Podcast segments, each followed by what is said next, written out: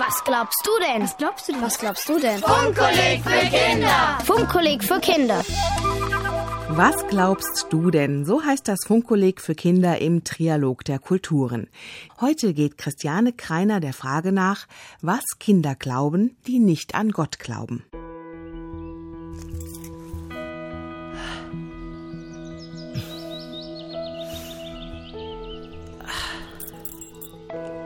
Dem Moment denke ich nicht an Gott oder so, sondern ich denke dann dran, dass ich das jetzt schaffe und dass ich mich jetzt konzentrieren muss und zwar nur auf die Sache und nicht an irgendwas anderes. Und dann denke ich auch nicht an Glücksbringer oder an irgendwelche Menschen oder so, sondern denke ich an die Sache selbst, nämlich daran, an der Wand zu bleiben. Wenn Clara klettert, denkt sie nicht an Gott. Auch nicht, wenn es brenzlig wird.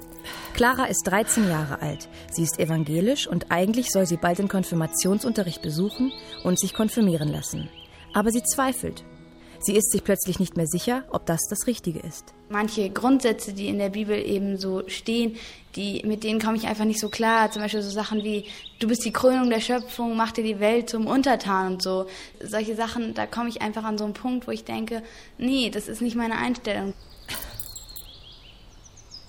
sind wir wirklich das Wichtigste auf der Welt und sind wir wirklich so die, die, die Herren über allem und damit gibt die Bibel einem einfach auch die Macht, sich über viele Sachen drüber zu stellen und das finde ich einfach nicht gut. Clara denkt zurzeit viel nach. Sie hat viele Fragen. Sie geht in ein katholisches Mädchengymnasium. Clara selbst ist evangelisch. Sie hat den Kindergottesdienst besucht und sogar selbst für andere Kinder Kindergottesdienst gehalten. Doch viele Geschichten in der Bibel kommen ihr mittlerweile komisch vor. Vor allem viele Dinge im Alten Testament finde ich einfach so ein bisschen, ich finde, da sind wir aus der Zeit einfach rausgekommen, weil viele Dinge sind jetzt einfach in der heutigen Zeit ganz anders geworden und auch viel selbstverständlicher. Und man kann sich gewisse Sachen, die man früher mit sich mit dem Glauben erklärt hat, einfach jetzt logisch erklären mit der Wissenschaft. Es gibt viele Menschen, für die Gott keine wichtige Rolle spielt. Manche glauben nicht an ihn. Manche sind davon überzeugt, dass es Gott gar nicht gibt. Sie heißen Atheisten. Ganz sicher ist sich Clara da noch nicht. Also als ich so jünger war, habe ich mir eher so als bärtigen Mann auf irgendeiner Wolke vorgestellt. Aber so mittlerweile glaube ich ja nicht wirklich mehr an Gott. Und also, wenn es wirklich einen Gott gäbe, dann würde ich mir nicht vorstellen, dass er irgendwie so ähnlich ist wie die Menschen, sondern dass er irgendwie in allem irgendwo drin ist und nicht irgendwie nur so irgendwo im Himmel rumsitzt, sondern dass es eben wirklich irgendwie so ein, dass er eben dieser Kreislauf vom Leben so da drin steckt. Vielleicht in einem Blatt, in einem Baum, im Wasser, im Kreislauf der Natur. Es gibt Menschen, die glauben, dass Gott im Kosmos, in der Natur, in jedem Tier, auch im Menschen steckt. Man nennt sie Pantheisten. So gibt es ganz viele verschiedene Vorstellungen von Gott. Auch die Beschreibungen von Gott in der Bibel können unterschiedlich sein.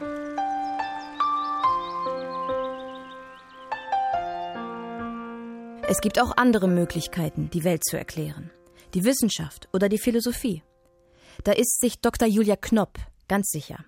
Sie hat ein Buch geschrieben, es heißt die großen Fragen der Menschen, Ethik für Kinder. Es geht eigentlich um die Fragen, was ist eigentlich gut und was ist böse? Wann mache ich etwas richtig? Wann mache ich etwas falsch? Wie kann ich überhaupt ähm, rausfinden, ob etwas gut oder böse oder richtig oder falsch ist? Wie kann es gerecht unter den Menschen zugehen? Wie finden wir zufrieden unter den Nationen, unter den verschiedenen Ländern? All das sind Fragen, die die Ethik beschäftigen. Diese Fragen stellen sich viele Menschen.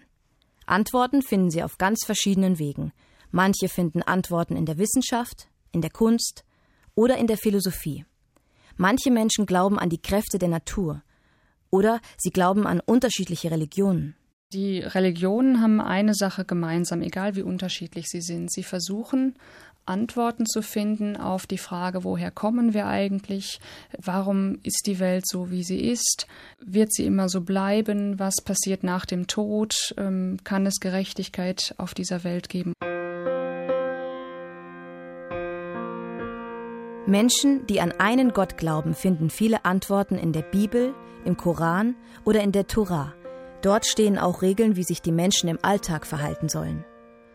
Aber woher wissen die Menschen, die nicht an Gott glauben, was richtig oder falsch ist?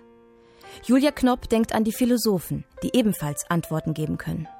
Es gibt einen ganz wichtigen Philosophen, der hieß Immanuel Kant, und der hat versucht, diese Frage so zu beantworten, dass er sagt, du musst dir überlegen, ob das, was du tust, für alle gelten könnte, ob das wirklich eine Regel werden könnte, die jeder andere Mensch in einer solchen Situation befolgen sollte. Man kann sich das so vorstellen, erklärt Julia Knopp an einem einfachen Beispiel. Wenn man einen meinetwegen ein Kaugummi im Mund hat und man weiß nicht wohin damit und möchte das unter die Stuhlkante kleben.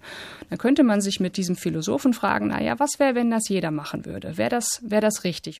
Ein Meer von Kaugummis unter dem Stuhl oder den Kaugummi in den Abfalleimer. Was richtig oder falsch ist, kann man lernen. Kinder lernen von ihren Eltern, von ihren Geschwistern, im Kindergarten, in der Schule, von ihrem Sporttrainer, von Menschen, die mehr Lebenserfahrung haben als sie selbst. Es gibt klare Verhaltensregeln, die gelten für jeden Menschen, zum Beispiel, dass man bei Rot nicht über die Ampel geht. Aber es gibt auch Regeln, die sagen, dass man jemandem hilft, der hingefallen ist. Es gibt also viele Regeln, ausgesprochen oder unausgesprochen, die das Zusammenleben der Menschen erleichtern. Julia Knopp ist überzeugt, dass es für das Zusammenleben der Menschen besondere Regeln oder Grundsätze gibt, die unantastbar sein sollten, die die Würde des Menschen betreffen. Es gibt aber auch Regeln, von denen die Philosophen überzeugt sind, dass sie immer gelten und dass sie nicht weiter verhandelbar sind. Dass man zum Beispiel einen Menschen nicht wehtun darf, damit er etwas tut, was ich gerne von ihm möchte. Da sagen dann die Philosophen, da verwechselt man den Menschen mit einer Sache. Mit Sachen kann man umgehen, die kann man umbauen, die kann man vielleicht sogar unter Umständen kaputt machen. Einen Menschen kann man nie kaputt machen, darf man nie kaputt machen. Er ist immer ein, ein Wert an sich selbst und verdient es, geachtet zu werden. Woran kann man sich halten? Woher weiß man, was richtig und was falsch ist? Viele Regeln und Grundsätze stammen aus den jahrtausendealten Erfahrungen der Menschheit. Aber warum haben wir manchmal ein schlechtes Gewissen? Woher wissen wir, was richtig oder falsch ist?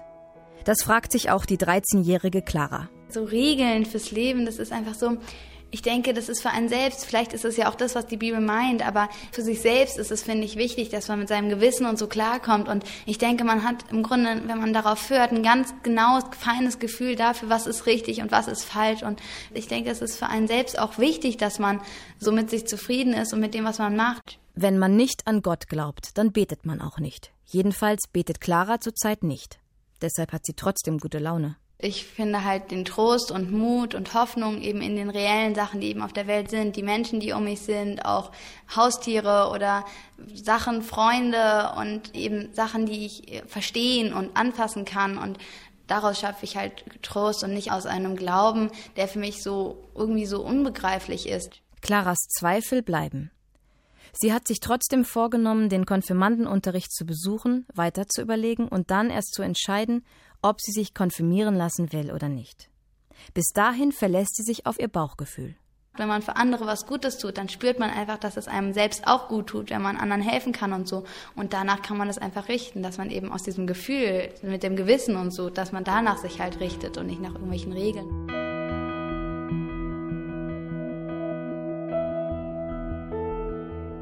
Clara glaubt nicht an Gott, aber sie glaubt an sich selbst, an ihre Freunde, an ihre Familie und sie glaubt noch mehr. Ich denke, es gibt schon Dinge, die darüber hinausgehen, zum Beispiel Liebe oder so, die kann man nicht anfassen. Aber sie ist doch irgendwie reell oder Freundschaft oder so. Das kann man jetzt nicht wirklich erklären oder so, aber es ist einfach da. Und das ist für mich auch Sachen, die sind dann leichter für mich eben auch daraus Trost oder so zu schöpfen, statt aus Sachen, die für mich so ganz fremd und unreell sind, wie die Bibel oder so. Ein Beitrag von Christiane Kreiner. Das Funkkolleg für Kinder im Trialog der Kulturen ist eine Gemeinschaftsproduktion der Herbert Quandt Stiftung, dem Arbeitskreis Radio und Schule und der Stiftung Zuhören, zusammen mit HR2 Kultur. Nähere Hinweise und Informationen www.kinderfunkkolleg.de. Die Online-Plattform kinderfunktrialog.de enthält viele zusätzliche Informationen. Was glaubst du denn? Was glaubst du denn? Was glaubst du denn? Funkkolleg für Kinder. Funkkolleg für Kinder.